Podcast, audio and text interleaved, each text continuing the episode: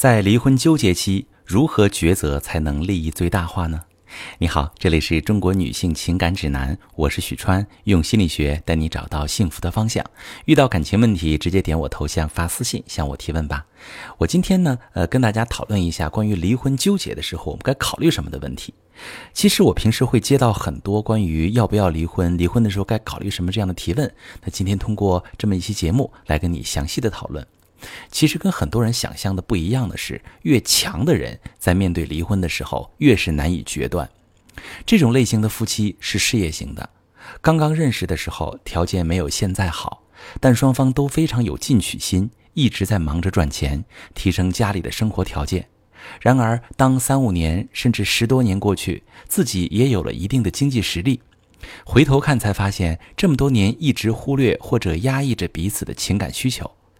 尤其是后知后觉意识到的时候，伴侣往往已经有了关系很好的异性，生活压力小了，手里有点小钱，对他来说，利益最大的选择就是不和你离婚，也不和你吵架的同时，想办法找别人来满足自己的情感需求。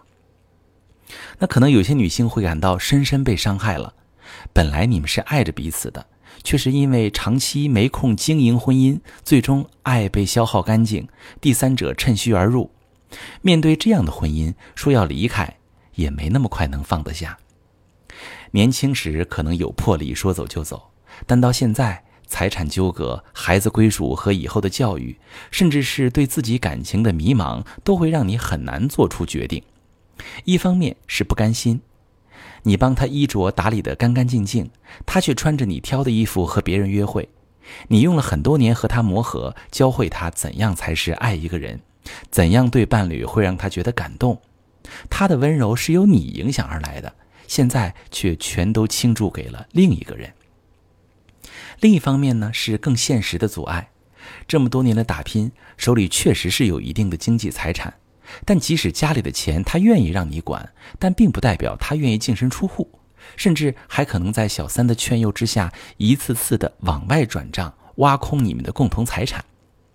另外，到了这个阶段的婚姻，孩子一般也不需要贴身照顾了，但你也很难让他放心。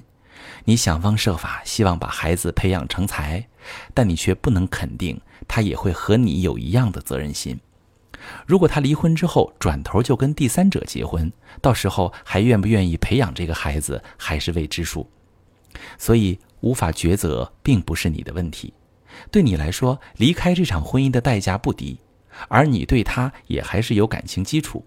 更何况大多数离婚冲动的背后隐藏着的是对婚姻的期待，希望通过一劳永逸的方式去解决所有的婚姻问题。但其实，如果不去解决这次的问题，以后进入新的感情也可能会以同样的方式破裂。所以在离婚的纠结期，一定要有成本思维。